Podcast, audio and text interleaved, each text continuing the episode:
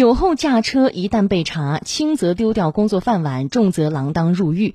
近年来，尽管对酒驾、醉驾严惩不贷，但还是有好多人铤而走险，以身试法。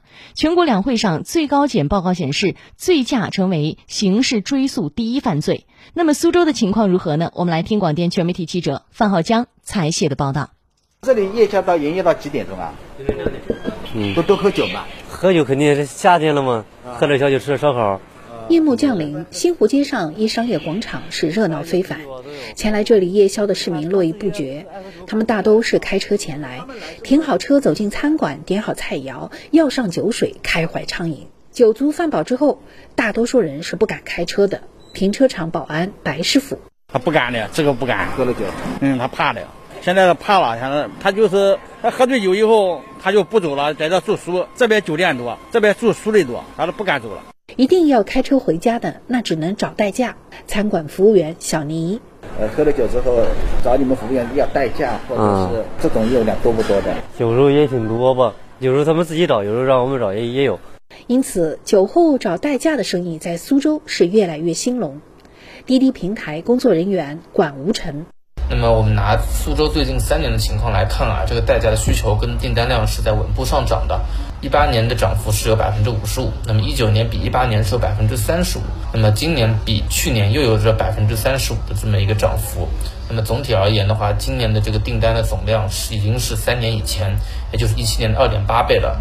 那么也可以从侧面反映出大家这个酒后不开车、开车交代驾的这个理念也是越来越深入人心。但总有一些人会心存侥幸。一位不愿透露姓名的人士介绍说，近年来在他的亲朋好友、同事中，已经有好几位因为酒驾、醉驾被查，酿成终生遗憾的事儿。就是有时候三五好友啊，喝酒喝多了，喝的比较晚，到了凌晨十二点啊、一两点啊，有时候呢找代驾不容易找，因为那个喝酒的地方比较偏啊。有的人，有的个别人就心存侥幸，就喝了酒也开车了。江苏同义大地律师事务所的朱文豪介绍说，苏州大市范围内各级法院作出的包括醉驾引起导致的危险驾驶罪的刑事判决，呈逐年递增态势。